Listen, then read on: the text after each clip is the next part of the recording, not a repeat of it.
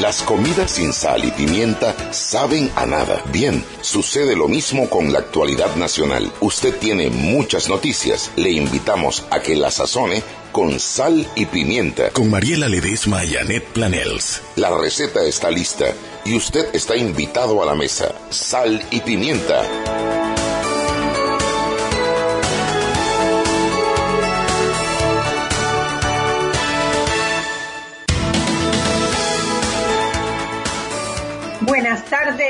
Bienvenidos todos a Sal y Pimienta, un programa para gente con criterio. Mariela.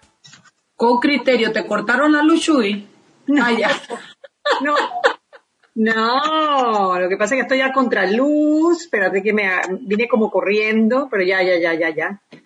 Con criterio, Chuy, buenas tardes. Usted debe recordar que el glucómetro VivaCheck tiene un amplio rango de hematocritos que va de 0 a 70% capaz de evaluar recién nacidos, mujeres embarazadas, pacientes con anemia y otros. Tiene 900 memorias eh, eh, y 5 segundos de tiempo de respuesta. Tiene un puerto USB de transferencia de datos, incluye 10 tiras de prueba y está de venta en la casa del médico en Avenida Justo Arosemena.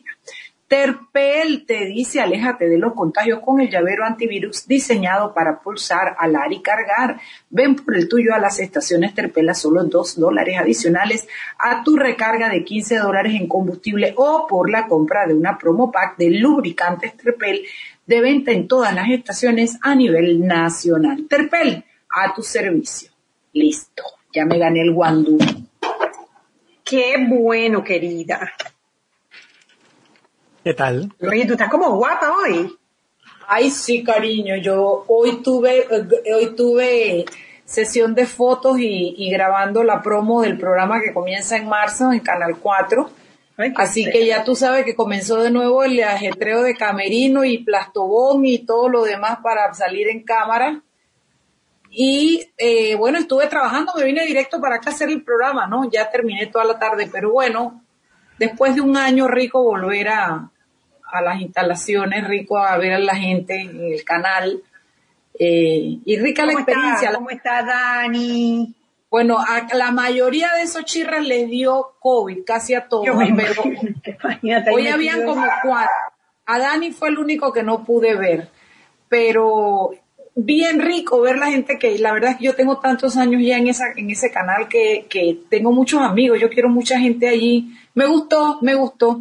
Y me di cuenta que también que a mí me gusta la sensación de estar en las cámaras. Me gusta. ¿Qué quieres que te diga? Pues ya, pues me gusta. Hay gente que se come los mocos. ¿Qué? Me gusta. No bueno, sí es verdad, cada quien con su gusto, ¿no?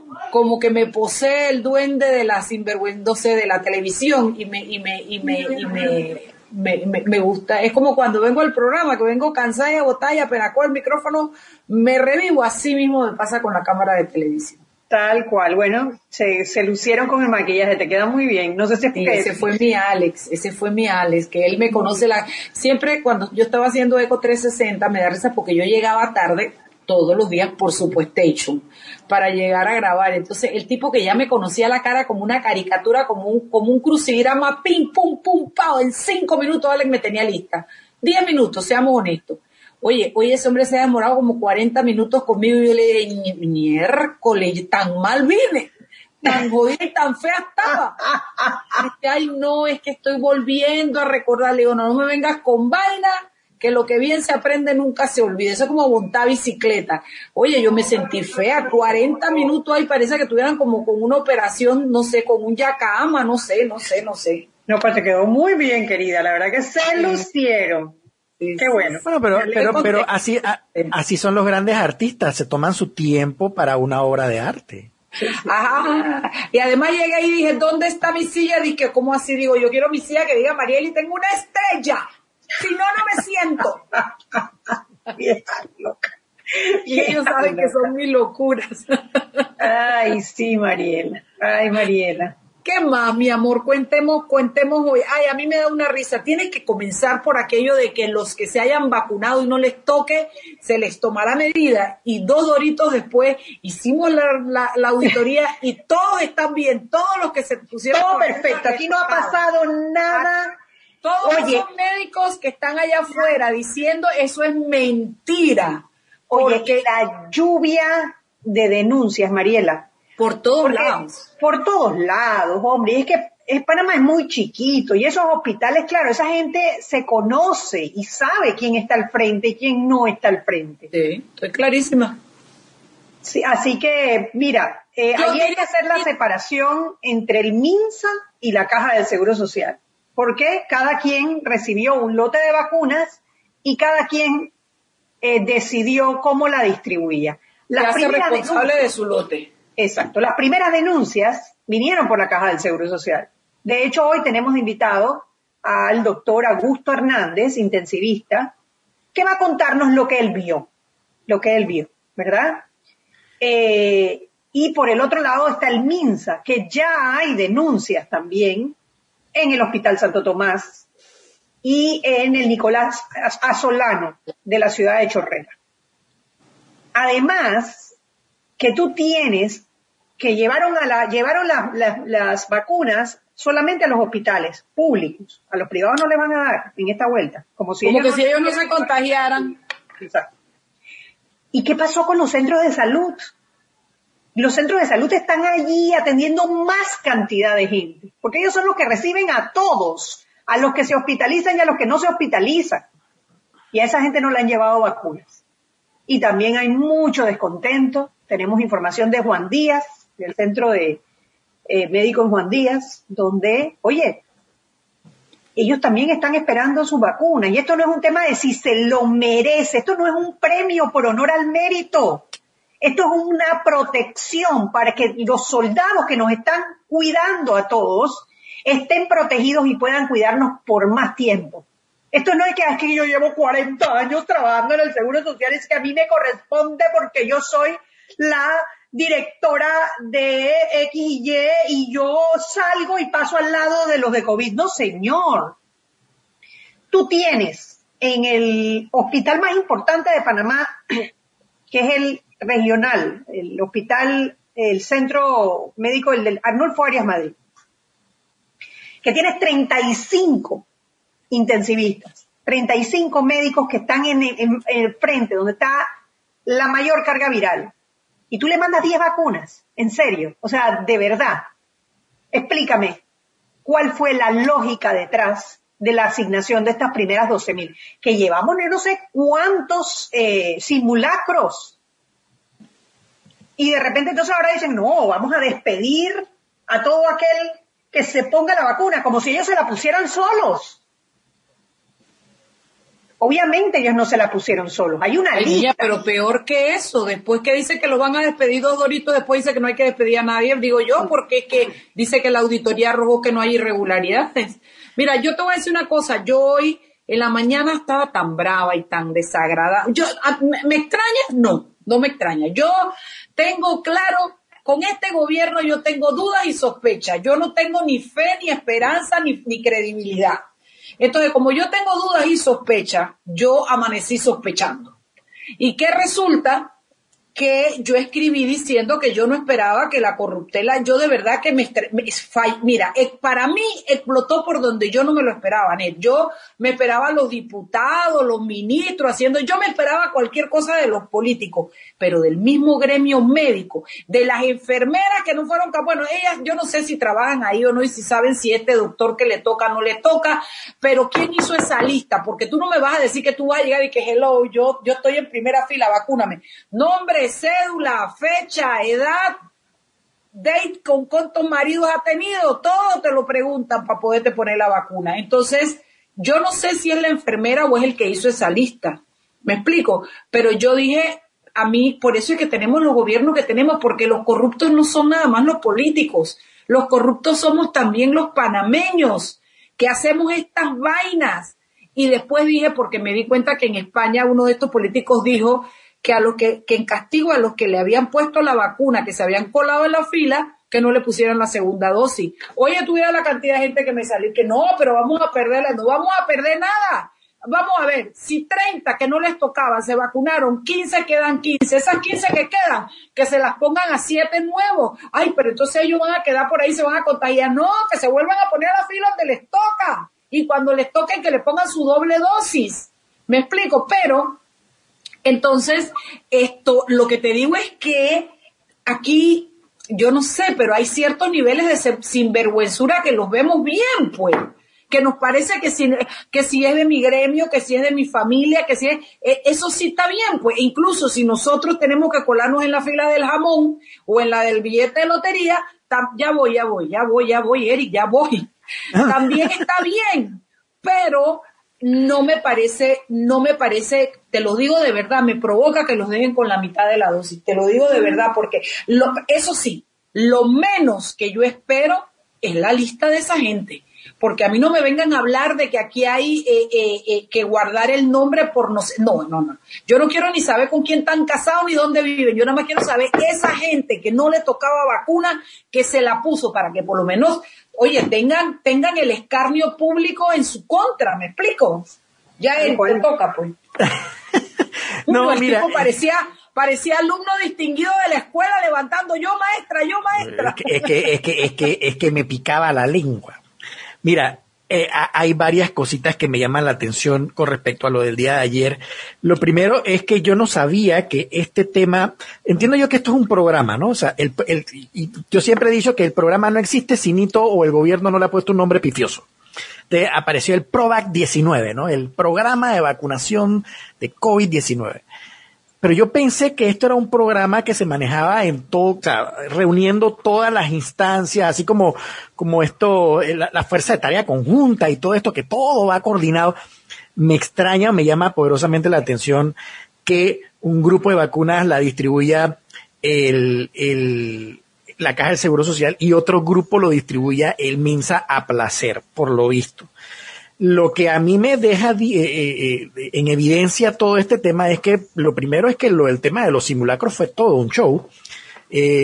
lo siento mucho, probablemente habrá personas que sí creen en el simulacro. Yo creo en el simulacro, es bueno que hagan el ejercicio, pero no lo hicieron con el interés de hacer un ejercicio per se, porque antes que hacer un ejercicio, lo importante era organizarse. Debieron haber tenido las listas bien definidas de cómo iban a distribuir las vacunas, lo cual lleva a mi segundo punto ¿Por qué no hay una lista bien definida de dónde deben ir distribuidas las vacunas y a quiénes se les debe poner? Porque no tienen la data. Porque si tuvieran la data, supieran dónde hay mayor cantidad de enfermos, dónde se están atendiendo más enfermos, en qué hospital, en qué policlínica, en qué, en lo que fuera. Si existiese la data, probablemente hubiesen entendido muy bien cuáles eran las personas de mayor riesgo. Y este, la, la, y, y y la verdad es que después del zafarrancho de ayer pareciera que hoy fue mejor, por lo que, por, por, lo menos lo que vi en redes, como que ya la gente bajó un poquito las aguas, lo que, lo, mi punto con respecto al tema de que la gente ya se tranquilizó un poco hoy, eh, es que la gente, el, el gobierno nacional tiene que estar claro de que ya la gente no está perezosa, la gente está muy pendiente, la gente está muy pilas eh, siempre va a haber desinformación, lastimosamente habrá gente que quiera pescar en río revuelto en este caso, pero me llama poderosamente la atención de que la gente está muy pila, o sea, ya la gente no se la cree.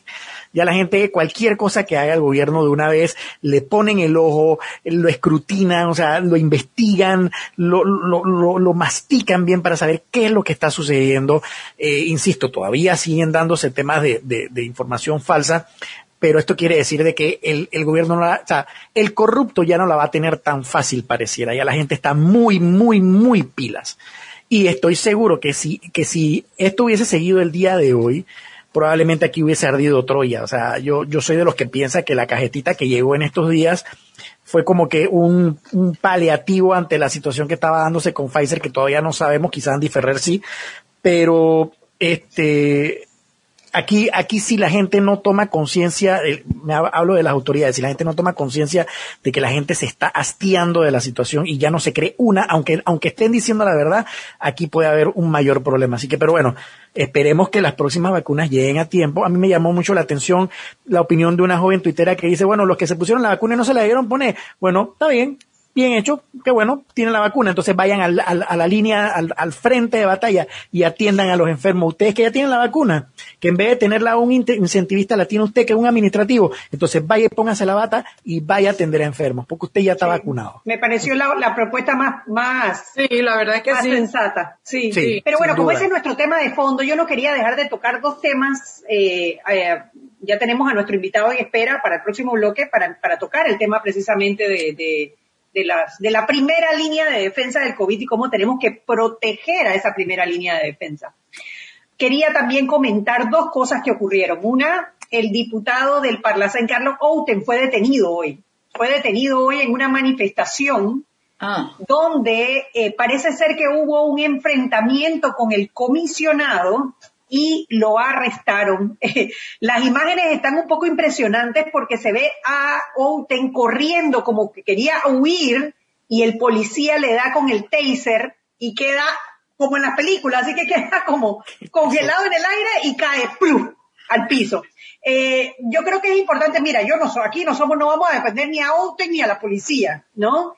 Eh, habrá que ver qué le hizo Outen al comisionado, si eso justifica la detención, porque tú estás hablando de un diputado que en teoría solo lo puedes detener en un acto infraganti, ¿no? Así que para que le demos un poquito de seguimiento a esa noticia cuando salgan más detalles, ¿no? Y lo otro que quería rato, Hace rato está revuelto Colón y no me, y fíjate, y ahora y ahora está Outen adentro. Y la vez pasada que había revuelta, él estaba ahí también. Parece que el señor es como conflictivito. Y tú sabes que, yo no voy a defender a la policía, pero, pero ese nombrecito me suena de toda la revoltoso. Sí, sí, sí, ahora hay que ver también, porque ponte. Sí, porque él puede ser revoltoso, pero tampoco lo tienen que maltratar ni violar sus derechos por revoltoso, me explico. Detenerlo por, por manifestar no me parece. Hay que ver qué le hizo él al comisionado. Eso es algo que hay que, que hay que ver porque si lo agredió también, o sea, por más diputado que sea, no puedes agredir. Sí, sí, sí, yo estoy clara. O sea que ahí hay que ver todavía, yo creo que hay tela que cortar. y lo otro es, eh, hoy, hoy estuve un, un, rato escuchando la conferencia de prensa en Estados Unidos desde la Casa Blanca, ¿no? Y estuvo Fauci. Fauci, eh, para los que no le han dado seguimiento, es como el gurú del tema del coronavirus en Estados Unidos y que tuvo muchos problemas con el, gobierno de, Donald Trump porque precisamente es un hombre, es un científico y es un científico cuyas recomendaciones se basan en evidencias. Eh, al final creo que lo, lo, apartaron, ¿no? De hecho, lo apartaron del gobierno de Donald Trump y bueno, él dijo que había tenido muchos problemas, ¿no? Para poder expresarse dentro de ese gobierno. Exactamente. Y bueno, Joe Biden eh, lo incluyó dentro de su equipo eh, y hoy estuvo encabezando la conferencia de prensa desde la Casa Blanca. Eh, Estados Unidos ha tomado una serie de, medidas bastante, bastante drásticas, bueno, empezando por la mascarilla obligatoria, pero el aeropuerto, por ejemplo, ahora para poder entrar a los Estados Unidos, además de una prueba negativa, vas a tener que hacer cuarentena, para que lo tomen en cuenta las personas que están pensando viajar. No, no está claro todavía cuántos días de cuarentena, pero sí están, van a exigir cuarentena para poder entrar a los Estados Unidos. Eh, y bueno, lanzaron eh, el proyecto de la vacunación. Ellos quieren vacunar 100 millones de personas en 100, días. Un millón de personas. Es un reto, ¿ah? Es un reto. reto grande. Bueno, pero si ese sistema de salud, si ese sistema de salud no lo puede hacer, no lo puede hacer más nadie en este mundo. Lo cierto es que eh, yo hubiera sido un poquito más, yo cuando lo estaba diciendo Biden, yo dije, Chuleta, aquí hay que decir algo así como, este es nuestro reto, vamos a por él, necesitamos de todo, pero así como cuando el tipo lo dijo con una seguridad, que no vaya a ser que le toque 999 mil y no llegue al millón, le van a caer encima. Pero bueno, eh, por lo menos ahí se vislumbra eh, un, un, oye, 100 días son tres meses y pico y se vislumbra un, una luz al final del túnel para ese país que tiene más de 400 mil muertos. O sea, fuerte, fuerte. Muy fuerte. Me, preocupa Brasil. Brasil sí se quedó atrás, pero totalmente. Brasil. Se quedó atrás. Sí, muy atrás con este tema de la vacunación. Eh, bueno, Bolsonaro nunca le dio mucho mucho crédito al tema del virus. Es un resfriadiño. Sí, sí, sí, sí, no, este tipo, yo, para mí es todo un genocida este señor, pero bueno, esa es mi opinión. Bueno, sigamos, ¿no? Sí, bueno, nada, y que ellos eh, regresaron al Acuerdo de París. Ay, fue lo primero que firmó, fui feliz. Feliz, feliz. Bueno, y la cuestión migratoria para los soñadores y los que nací, llegaron muy chiquititos al, a Estados Unidos también, dándoles la esperanza. O sea, de verdad que fue como poner reboche y recular en un montón de, barbaridades de, Trump, ¿no?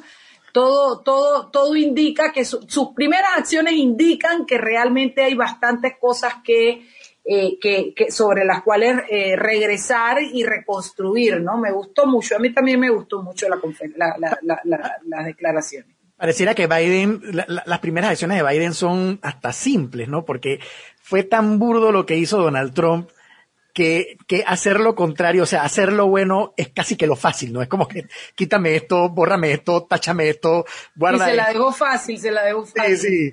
Era bien fácil hacer risa, Oye, me da risa que dice que el que, que si alguien vio la carta y la carta que Trump le dejó a Biden y decía, yo sé que yo te gané.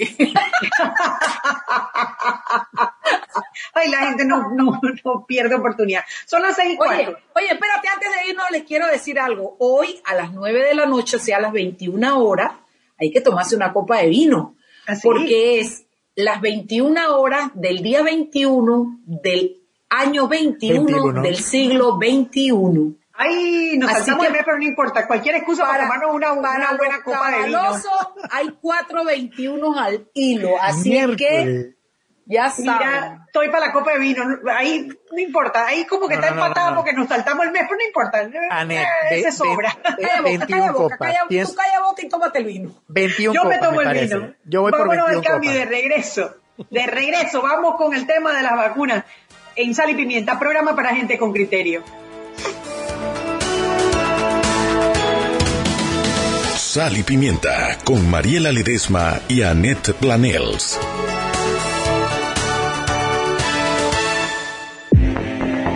Relojín te recuerda que es tiempo de pensar en tu salud. Mantente hidratado, lava tus manos constantemente, aliméntate sanamente. Ya puedes reparar tu reloj en Relojín. Llámanos al 6674-1862. Repetimos, 6674-1862. O escríbenos a relojin.com. Confía tu reloj a los verdaderos expertos. Tu casa, tu carro, tu negocio, tu familia, tus viajes, tu todo. En Internacional de Seguros lo protegemos. Con más de un siglo de trayectoria en el país, te ofrecemos una gama de productos que se adaptan a todas las necesidades de tu vida. Llámanos al 206 o visítanos en www.iseguros.com. Internacional de Seguros, tu escudo de protección. Regulado y supervisado por la Superintendencia de Seguros y Reaseguros de Panamá. Sal y Pimienta con Mariela Ledesma y Annette Planels.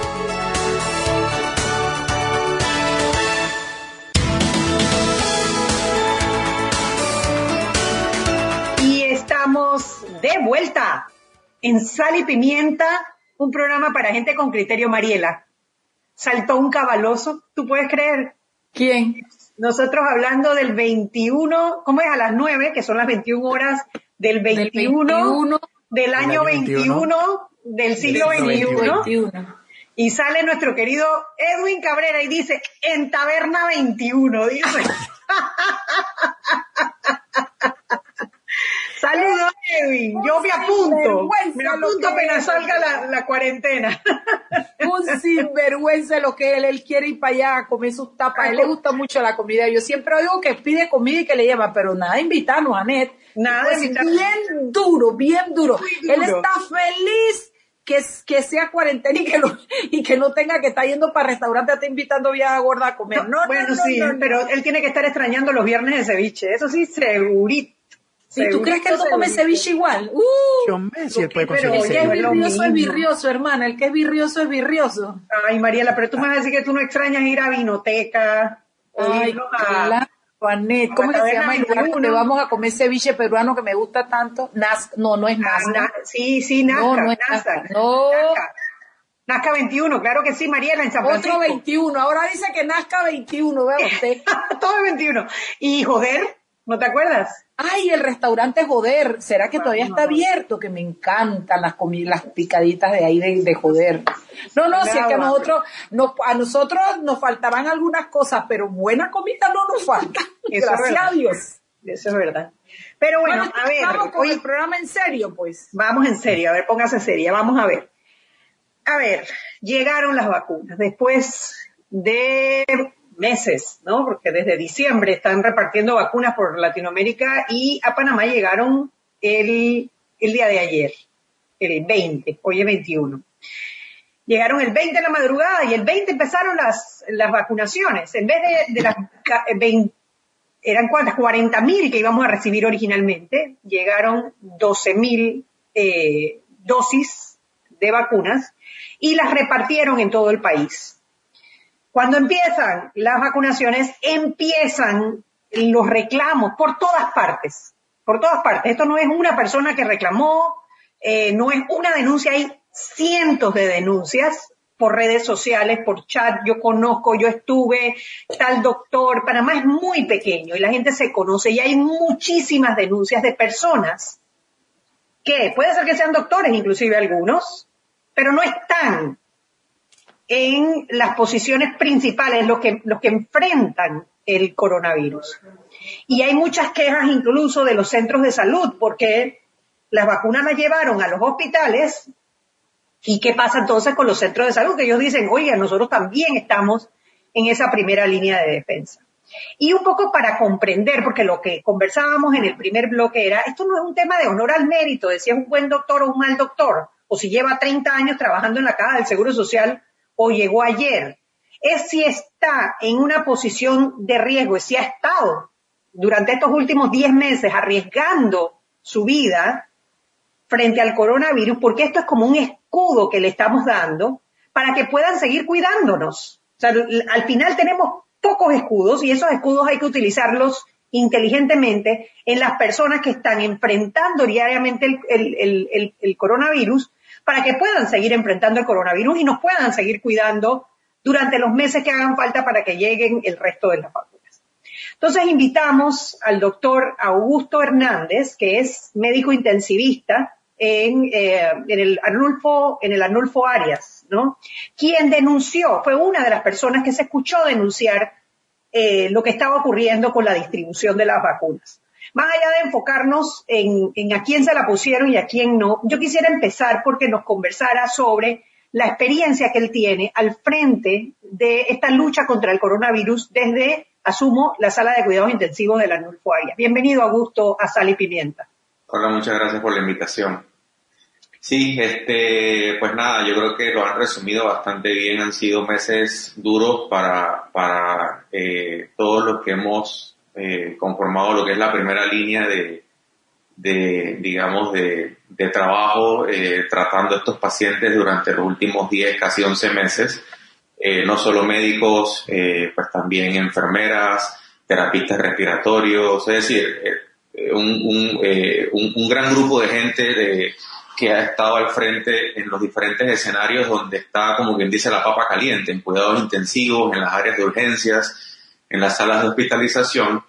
Y, independientemente pues de la manera como algunos de nosotros nos hicimos sentir eh, como una respuesta humana eh, ante, ante la sensación de una, una decepción, ante, ante la sensación de una falta de, reconocimiento justo, eh, como bien lo mencionaban, pues aquí, a quienes hemos estado dando la cara y arriesgando nuestras vidas, pues esperábamos de la misma manera que, eh, digamos, dentro de, dentro del, del, de las, de, los cascos y, y, y, y, chalecos antibalas, ya que a, a mucha gente le gustó últimamente utilizar analogías militares, le estaban dando esos cascos y esos chalecos antibalas pues a, a, soldados que no estaban en la primera línea pues exponiendo su vida. Entonces, eso pues levantó emociones eh, de diferente tipo, no, no con esto diciendo que unos significan más que otros o que unos valen más que otros, sino que estratégicamente pues a quienes hemos estado poniendo el pecho eh, a, este, a este problema eh, nacional y, mundial, eh, pues nos merecemos tener ese, ese escudo, como ustedes mencionaban, pues para seguir haciendo lo que hemos venido haciendo los últimos meses. Entonces, ver algunas injusticias eh, desde el punto de vista de que, de, que, de que se dejaban de vacunar eh, personal esencial eh, por encima de otros que desde, desde personas que no estaban en la primera línea siendo profesionales de la salud eh, hasta incluso personal administrativo pues dejaba, dejaba un mal sabor de boca y dejaba otra decepción de las muchas que hemos tenido durante estos últimos meses. Este, y, yo creo que eso, eso, eso es parte de, de, de, algunas de las situaciones que hemos estado teniendo en, la, en, en, en, en, los meses que han acompañado esta pandemia, en el sentido de que ha, desnudado nuestras debilidades, ha puesto en más evidencias nuestras falencias en ocasiones como, como sociedad. Eh, y pues aquí se presentaba una, una más en este caso y, y pues eso fue lo que, lo que básicamente sucedió. He tenido que reconocer que el día de hoy eh, las cosas, eh, pues para fortuna, eh, han mejorado, o al menos esa es la impresión que hemos tenido. Nos terminaron de vacunar a los que faltábamos. espero que se haya vacunado la totalidad de los que estamos al frente de esta situación y, y pero queda el sinsabor de que, pues, será que se dio por, porque mucha gente, pues, nuevamente alzó la voz. será que para todas las cosas siempre habrá que hacer ese llamado de atención para que las cosas se den como se tienen que dar en una en una sociedad civilizada, en un, en un, en un, en una, en un gobierno que, que, que, debe administrar las cosas para que funcionen fluidamente y no, y no de una manera, eh, eh, digamos, este, eh, basada en, el, en la discrecionalidad o el juega vivo. Entonces, deja, deja ese, ese sinsabor nuevamente en un aspecto pues tan sensible como, como lo es esto del tema de las vacunas. Doctor, dígame algo. A mí me gustaría darle a nuestros oyentes una idea del trabajo que ustedes hacen. Me gustaría que nos contara, por ejemplo, cuántas horas de trabajo promedio tiene un médico como usted intensivista que está en la primera línea y con cuántas personas usted trabaja en un equipo de un turno. Que nos describa un poco cómo es ese, ese, ese día a día eh, atendiendo a los pacientes de COVID. Pues eh, yo, yo, yo, quisiera, yo quisiera eh, ampliar esa respuesta porque eh, hemos pasado por diferentes fases.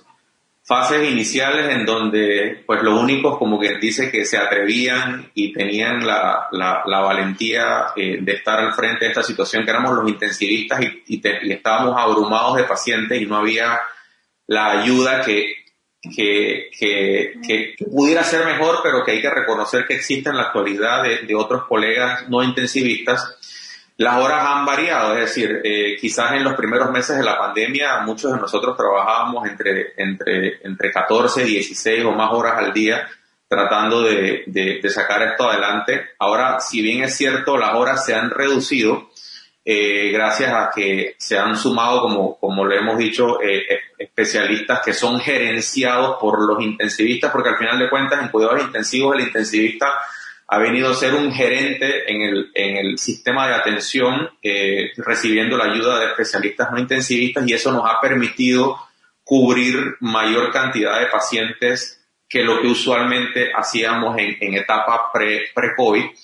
Eh, se ha acompañado también, digamos, de un, un, un, un desgaste eh, emocional, mental, físico, porque pues no es solo el cansancio y las horas de trabajo las que golpean, es el hecho de que, de que emocionalmente pues usted todos los días se, se enfrenta a, a, a, pues a, personas que fallecen y que usted quisiera hacer lo mejor por ellas, pero desafortunadamente no salen adelante.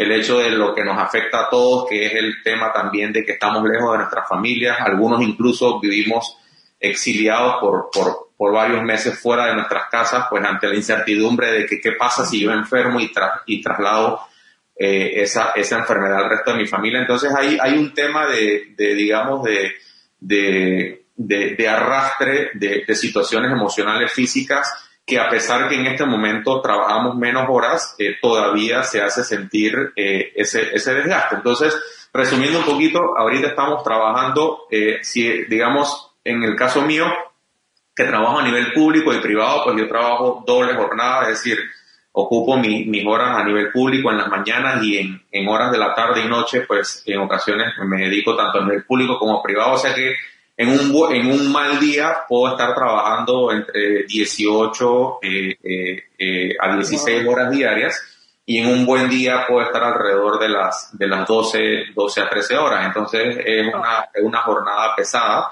Eh, eh, que, que, que, si eso lo ponemos en el contexto de, de 10, 11 meses, pues ya ustedes se imaginarán eh, qué significa. Y el tema de insumos, doctor, ¿cómo están ahora? Porque estuvimos mal, estuvimos pidiendo hasta, hasta batas.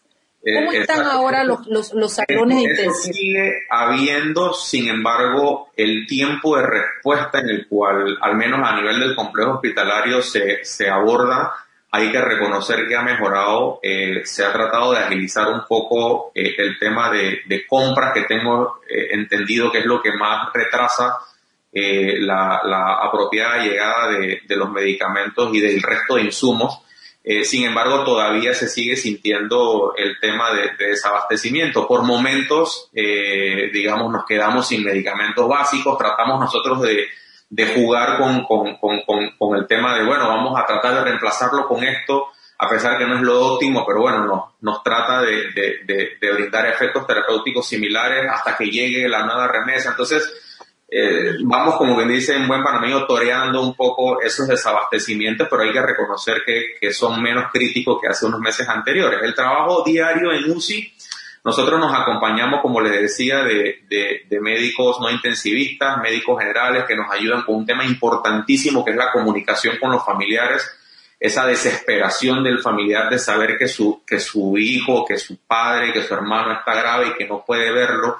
y que recibe una sola llamada al día, entonces es un tema súper, súper importante, entonces eh, hay personal que nos ayuda a, entablar esa comunicación, eh, las enfermeras que son pues nuestras nuestras manos derechas eh, en el, digamos, en la, en la atención de los pacientes, los técnicos, los terapistas respiratorios, en el caso mío, yo trabajo en una sala a cargo de, de 10 pacientes, con nosotros hay entre 2 y 3 enfermeras por turno, eh, se acompaña en ocasiones de un terapista respiratorio, hay casi dos, tres técnicos eh, de enfermería que nos ayudan pues con el resto, digamos, de las labores, es decir, es un equipo que, que no solo es el intensivista, el intensivista es, es el que trata de armonizar eh, o el que dirige, digamos, el, el, tratamiento, pero, pero que sin el resto de las personas pues sería, sería, sería imposible pues eh, darle ese, ese, ese, ese, ese tratamiento o ese, esa atención que, que, recibe cada uno de estos pacientes. Son las seis y media, eh, vámonos al cambio. De regreso hablemos un poquito de, de, cuántos son, cuántas personas más o menos, por ejemplo, en un hospital, creo que es el hospital más grande de Panamá, el, el, el Arnulfo Arias Madrid, cuántas personas eh, en cada uno de estos departamentos. Vámonos al cambio. Y tengo dos preguntas ya de dos médicos aquí esperando. Ok, vámonos al cambio. Sal y Pimienta con Mariela Ledesma y Annette Planels. Rogelio Jiménez, licenciado en Administración de Empresas. Gracias, papá, por pensar en mí. Con tu seguro de vida de Internacional de Seguros, te aseguras de que el futuro de tus hijos sea brillante y esté lleno de logros, pase lo que pase. Llámanos hoy mismo al 206-4501. Internacional de Seguros, tu escudo de protección. Regulado y supervisado por la Superintendencia de Seguros y Reaseguros de Panamá. Sal y Pimienta con Mariela Ledesma y Annette Planels.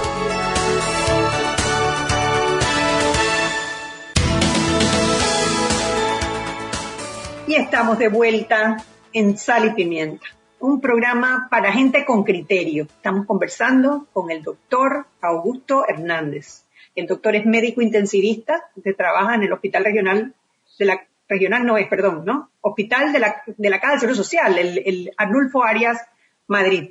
El complejo hospitalario metropolitano. El complejo hospitalario Arnulfo Arias Madrid, que entiendo es el hospital que más casos de COVID atiende eh, todos los días en todo el país. Una de las cosas que me llamó mucho la atención fue un tuit precisamente de la Caja del Seguro Social que tengo que reconocer que la Caja del Seguro Social ha mejorado muchísimo el tema de la comunicación. No hay una denuncia. Yo no puedo no estar satisfecha con la respuesta, pero no hay una denuncia que se haga en redes sociales o en medios de comunicación que la Caja no responda automáticamente. como digo, la mayoría de las veces o muchas veces no estamos de acuerdo, pero responden, cosa que le falta mucho a otros, a otras instituciones. Hoy sacaron un tuit diciendo eh, que tenían, habían colocado el primer día 70 vacunas en el complejo hospitalario, eh, en el complejo hospitalario de la Caja de Seguro Social. Y yo decía, 70 vacunas en el hospital más importante del país. Si colocaste 649 vacunas en el primer día, el principal hospital solo le asignaste 70 vacunas. Yo decía, ya de allí, independientemente de cómo distribuyeron esas 70 vacunas que lo vimos en el, en el bloque pasado, ya ahí tienes un problema. 70 vacunas. Quería saber un poco cuántas personas hay entre doctores, enfermeras y equipo médico, por ejemplo, en la sala de intensivos del hospital eh, de la Norfaria, por lo menos un número aproximado para poder tener una, una idea. Sí. Bueno, nosotros entre intensivistas somos más o menos 25 a 30 intensivistas que, que, elaboramos dentro del complejo hospitalario.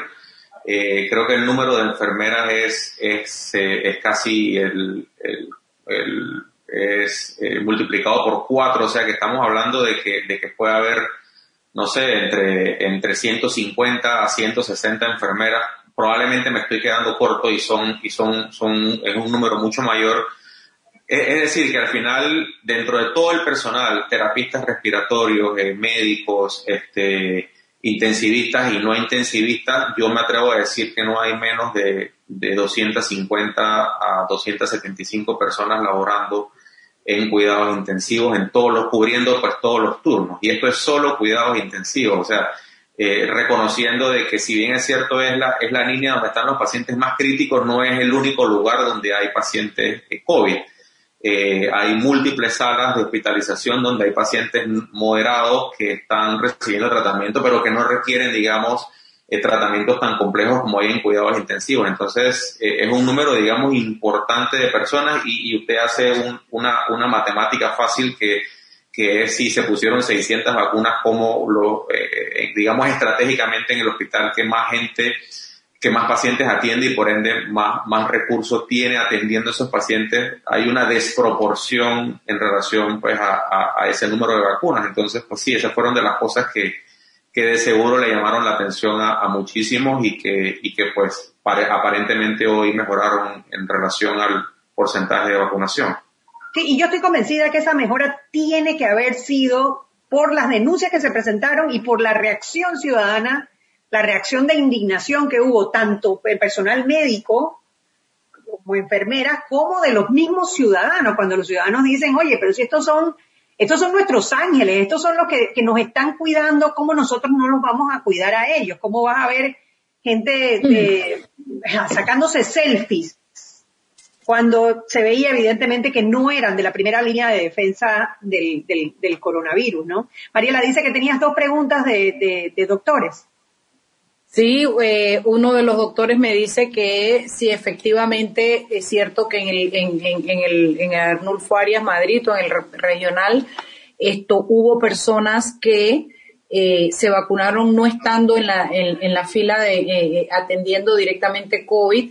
Y lo otro es que si el doctor tiene idea de cómo se confeccionaron esas listas eh, de, de, de, quienes tenían derecho a la vacuna, si el doctor maneja la información de dónde vino la lista o cómo se manejaba eso, porque me dice que también ah, eh, las enfermeras podrían haber eh, hecho la denuncia de que se estaba vacunando gente que no correspondía al perfil que se había fijado para esta primera fase. Esas son las dos preguntas que tengo, doctor. Sí. Eh, en relación a cómo se elaboraron la lista de vacunas, eh, pues nosotros, digamos, desde hace, hace algunos días, eh, caso una semana o quizás un poco más, eh, los, los jefes de servicio de la definición que había creado el Ministerio de Salud del orden de prioridad, recordando que 1A era, 1A significa no si usted tiene 80 o 90 años es si usted está en primera línea. Primera línea significa que usted esté en cuidados intensivos viendo pacientes, usted esté en las áreas de urgencia, usted esté en las salas de hospitalización. Eso es 1A. Eh, no es que si yo tengo 75 años, pero es que yo estoy haciendo teletrabajo, no. Es 1A, es por definición el paciente que está en primera línea. Entonces, entendiendo, digamos, que esa era la definición que por mandato había recomendado pues quienes desarrollaron esto a nivel del Ministerio de Salud, uno entendería que en ese mismo orden era el tipo de personas que íbamos a ver el día, íbamos a comenzar a ver desde el día de ayer. Si, si, si, si, se, si se vacunó o no se vacunó gente en, en digamos, en ese, en ese, que, que estaban fuera de esa, de esa lista, pues muchos tenemos la impresión que sí, yo no puedo, eh, digamos, eh, eh, digamos, este, con, con, con hechos. con nombre propio no puede señalar. Garantizar, garantizar que eso fue así o no fue así porque no tenemos acceso a esa información confidencial que, que, que, que, es que quiénes fueron los pacientes vacunados, pero digamos es la percepción que se generó y cuando hay una percepción de mucha gente, pues algo de verdad tiene que haber. Entonces, eh, yo en lo personal, y esta es mi opinión muy personal, creo que si bien es cierto, pudieron haberse vacunado a gente que está en primera línea, estoy, estoy eh, convencido, bajo mi percepción muy personal, que hubo gente que no tenía eh, o no entraba en la definición que no, que no puse yo, que no pusieron mis compañeros, es la definición que puso el ente de salud del país, que es el Ministerio de Salud, y que dijo que estas eran las personas con mayor prioridad. Entonces, eh, este, creo, creo que ahí, de ahí es donde se generó el, el, detone o la, o la, detonación de la incomodidad a diferentes niveles a, nivel de la población. Eh, y pues son las mismas autoridades quienes eventualmente tienen que decir si eso fue cierto o no fue cierto. Yo le escuchaba más temprano que usted decía que la auditoría decía que, que no hubo ninguna eh, eh, aplicación inapropiada, pues pues eso es lo que ellos dicen y nos tocará creer. Yo tengo mi opinión muy personal y yo pienso que, que, que, ese no fue el caso en el 100% de las veces. Este, y es una, es una mala fortuna porque se deja de proteger a alguien que sí está poniendo eh, el pecho, su vida, la vida de su familia, eh, eh, pues en, el, en, el, en, la calle o en el, en el pellejo todos los días y, y por ese juega vivo o esa cultura de juega vivo del quítate tú para ponerme yo que es a lo que pues todos los que, los que, los que nos oponemos a esta situación, y no solo a nivel de las vacunas, en todo, desde que usted eh, vaya y la fila en el supermercado, o de que se va y que viola la cuarentena, eh, o de que se va para la playa cuando en, en, teoría no debe hacerlo. Yo creo que eso es a todos los niveles. Pues lastimosamente el día de ayer se trasladó al tema de vacunas, pero yo creo que esto es algo que hemos estado viviendo a diferentes niveles en, en eh, durante estos últimos 11 meses. Hay ahora que menciona la playa y esto, hay una cadena de eventos que uno quizás, o sea, uno no tiene los elementos para, para asegurar que esto fue así. Pero tú tienes el director médico del complejo hospitalario Arnulfo Arias Madrid, el señor José Crosto, que fue señalado por haber enviado, y esto esto es un hecho, esto se publicó, una nota firmada por él en donde suspendía las vacaciones de todo el personal médico, eh, más o menos para la época de Navidad. Y una semana después estaba una foto de él en Hawái con la hija de vacaciones. Y esto, bueno, causó también muchísima indignación. Siendo el director médico de la caja del, hospital, eh, justo hoy la Caja del Seguro Social nuevamente con este departamento de comunicaciones que tengo que quitarme el sombrero, ha mejorado y deberían darle algunos, algunos tips al gobierno central, eh, porque hoy, por ejemplo, entre ayer y hoy los he visto desmentir muchas cosas, como digo, uno puede o no estar de acuerdo con lo que dicen, pero que han salido a, dar la cara y a, dar una, una respuesta. Afrontar los hechos, ¿no? afrontar los hechos. Publicaron una, la renuncia del doctor José Crosto uno desde acá dice, hay un problema con la asignación de las vacunas, hay una lista, o asumimos que tiene que haber una lista que decía quién se vacuna y quién no, y esa lista tendría que estar en manos administrativas precisamente del director médico del hospital, y hoy renuncia el, el, el, director, y por el otro lado sale que la auditoría dice que no hubo ninguna, ninguna vacunación eh, que no fuese, que no estuviera dentro de los parámetros establecidos son este tipo de cosas que, crean este desasosiego, esta, esta, esta sensación de que nos están engañando, que yo creo que crea más frustración, porque si te dicen, no, la mitad de los doctores se van a poder vacunar ahora y la mitad se van a poder vacunar el 15 de febrero, tú más o menos tú dices, bueno, hombre, tú estiras la manta hasta donde dé. Pero cuando tú dices, llegaron 12.000 vacunas y se la pone quien no está en el centro eh, enfrente y no sabes quién, dónde está la lista y no te saben publicar la lista y te, sacan, te sacan el cuento de la confidencialidad que, está un poquito jalado de los moños porque nadie está pidiendo los datos de, de, la presión arterial si, o si son diabéticos o si tienen SIDA, sino si están o no en una lista de vacunación, que es distinto. Entonces eso crea esa, ese coraje que yo siento que se ha traducido en rabia por parte de la ciudadanía a las personas que están tomando las decisiones en estos temas de pandemia. Digo, es, mi apreciación, yo sé que no, no, tienes los elementos para decir si fue el doctor José Crosto el responsable de esto, pero lo que sí es claro es que hay una serie, una cadena de eventos que llevan a inferir que alguna responsabilidad tiene cuando justo hoy, el día en que se, eh, al día siguiente que se dan las denuncias, renuncia el, eh, el director médico del, de la, del Arnulfo Arias Madrid. Pero bueno, hay que seguir hacia adelante.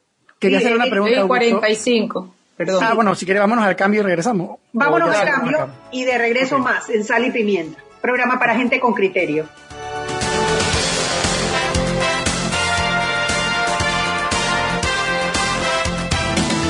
Sal y Pimienta con Mariela Ledesma y Annette Planels.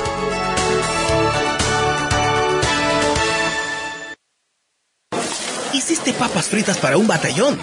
Te pusiste a hacer galletas con los niños.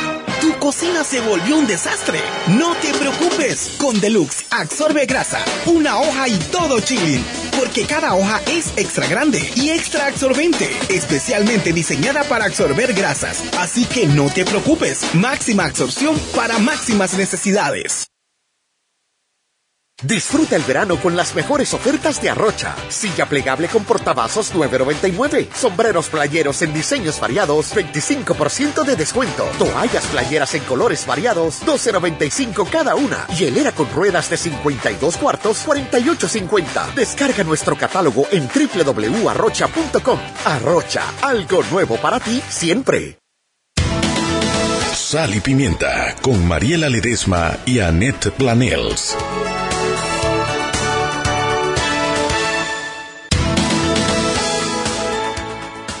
Y estamos de vuelta en Sal y Pimienta, un programa para gente con criterio, gente que no deja hablar a sus compañeras, ¿verdad, Mariela?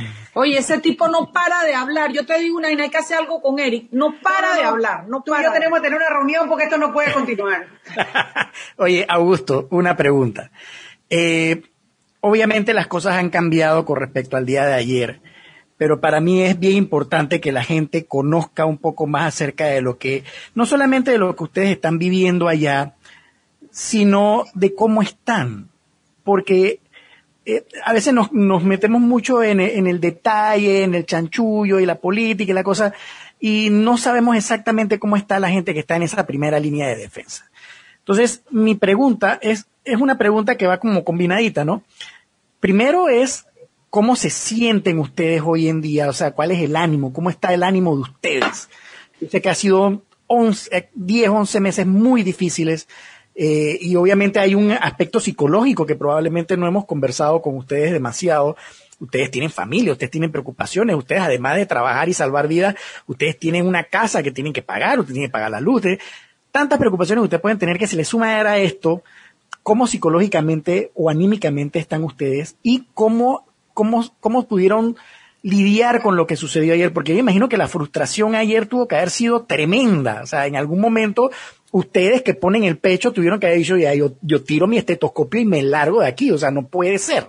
Entonces, eso es lo que quiero saber. ¿Cómo se sintieron ustedes ayer? ¿Cómo se sienten hoy? Obviamente con todos los Sí, el ánimo en el equipo. Sí, exacto. ¿Cómo, ¿Cómo, eh, están? Eso, eso eh, está exactamente como tú lo describes. Fue, fue, fue como una, un, un, una, una bofetada, digamos, en el sentido cuando, cuando tú esperabas era otro tipo de reacción, porque con una cosa tan sencilla como, oye, vamos a reconocer eh, eh estos 11 meses, eh, pues con, con, el hecho de que te voy a, a, dar eh, eh, un, un, medicamento o en este caso pues una vacuna que va a garantizar de que tú sigas haciendo el trabajo que, que estás haciendo por los pacientes. Yo creo que eso es, es un detalle en, teoría sencillo, pero que significaba mucho para, tú sabes, para el ánimo desgastado, eh, eh, eh, y no solo el ánimo, pues, sino también son, han sido, te digo, 11 meses que yo jamás pensé que, que, yo en lo personal podía, podía llegar a trabajar seis meses seguidos sin parar, siete días en la semana trabajando, o sea, uno decía, después echando para atrás, ¿cómo, cómo, hemos podido trabajar sin parar durante, durante seis meses seguidos? Entonces son cosas que, que uno dice, bueno, digamos, la, la, la la, la, la energía, eh, cómo sale de, en momentos en donde tú piensas que, que, que, que, no la tienes y que por convencido por la misión que tenemos de, de ayudar pues a, a, a, nuestros pacientes, pues lo, lo hacemos. Y yo uso la, analogía de, ese es como el jugador de fútbol que va, que, que quiere que ya el tiempo acabe y que, que está... Eh, la hora Exacto, ya, ya pidiendo el reloj, así estamos, porque llegamos, estamos con la incertidumbre de que cuándo va a acabar esto y si finalmente se ve la luz de que llegue una vacuna y que pudiera de alguna manera cortar este, este periodo difícil que toda la población ha estado teniendo a diferentes niveles. Nosotros, pues desde un punto de vista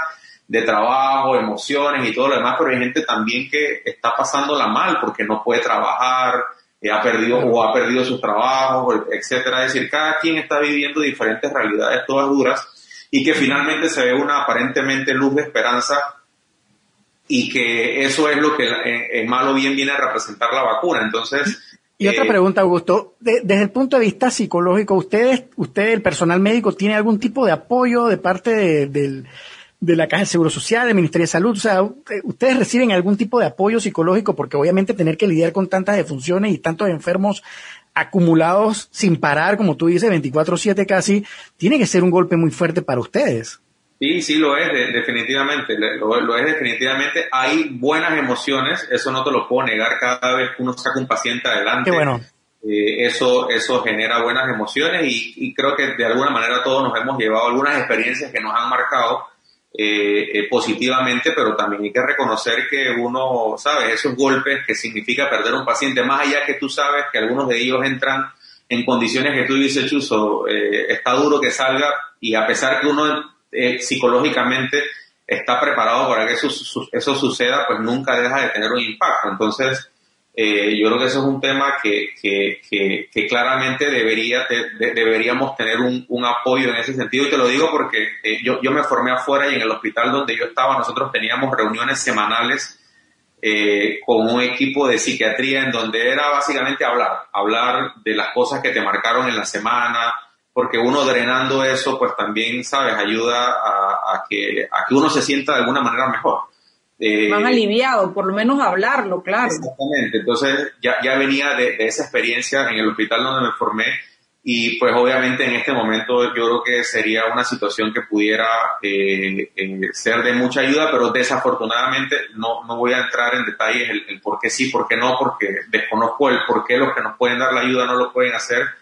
Eh, las razones tendrán, pero yo creo que sí definitivamente es una, es una, es una eh, sería de gran valor. Muchas de, las de, de, nosotros eh, andan con insomnio, compañeros que tienen estados pues, de, ansiedad, de depresión, porque no somos ajenos, digamos, no, no somos ajenos a esas situaciones humanas, así que yo creo que sí sería de mucha ayuda. Desafortunadamente, al menos en el lugar donde yo trabajo, no, no hemos tenido ese, ese, ese input que pudiera generar la diferencia, quizás en algunos más que otros, pero yo creo que este, siempre sería beneficioso independientemente de eh, en quién se presente, pero desafortunadamente pues no, no ha sido el caso. Bueno, bueno, ahora sí, ahora toca esperar que tres semanas, doctor, no hemos hablado de cómo le fue con esa primera dosis de la vacuna. Pues hoy, hoy, hoy finalmente sí nos, nos vacunaron. Eh, este, pues mira, otro eh, o sea, uno lo vacunan, lo pasa a un área porque no sé si ustedes están al tanto, hay un pequeño porcentaje de pacientes que pueden desarrollar reacciones alérgicas severas, entonces los pacientes los ponen en un área como de espera por unos minutos para, pues, para estar preparados si eventualmente algo sucede. Eh, pues afortunadamente, al menos en el hospital tengo entendido que no, que no sucedió nada. Tengo entendido que una compañera de nosotros intensivista del Hospital Santo Tomás sí tuvo una reacción alérgica severa y tuvo que ser atendida, eh, pero en general, digamos, todo cursó bastante bien, con un poquito de dolor en el, en el hombro, pero más allá de eso, pues con la, con la satisfacción de que, de que, de que pues estamos, estamos, que ya recibimos la primera vacuna, que eso nos da de alguna manera un poco más de garantía de mantenernos sanos y pues seguir haciendo lo que, lo que, lo que nuestros pacientes necesiten pues por más tiempo.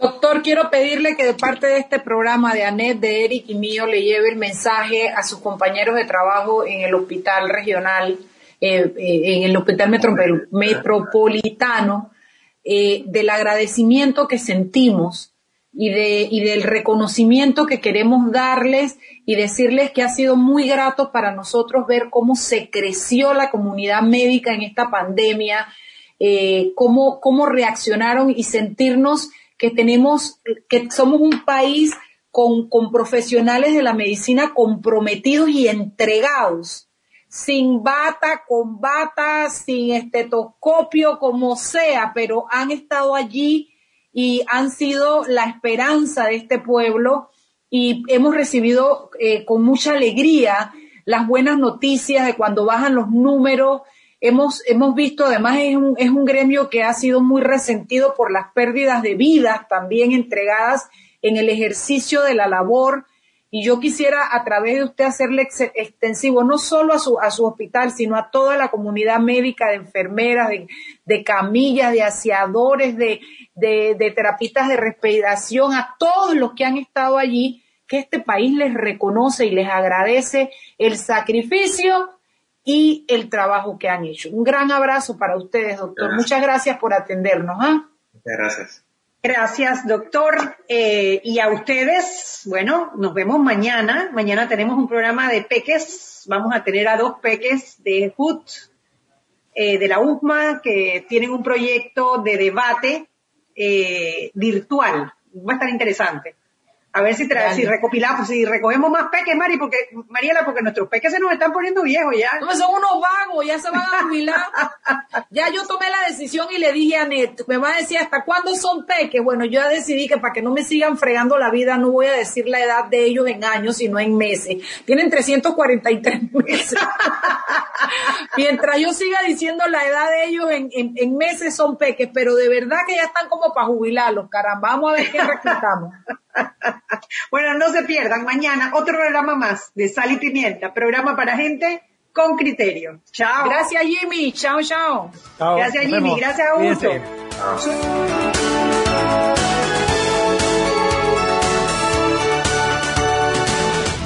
Hemos presentado Sal y Pimienta con Mariela Ledesma y Annette Planels. Sal y Pimienta Estamos en tu dial en diferentes partes del país. 94.5 FM. Para las provincias de Panamá, Panamá Oeste. 94.7 FM. Provincia de Colón. En los 104.3 FM. Para las provincias de Coclé, Herrera, Los Santos, Peraguas. Y en los 97.7 en la provincia de Bocas del Toro. Radio Panamá. Vamos más allá de las noticias. Si buscas los productos de buena calidad, a precios increíbles, aquí lo encontrarás. Marcas exclusivas y amplia variedad, para todos los gustos y edades ya verás. Las mejores marcas a los mejores precios, solo en relojín, porque son expertos con todo el servicio y mantenimiento.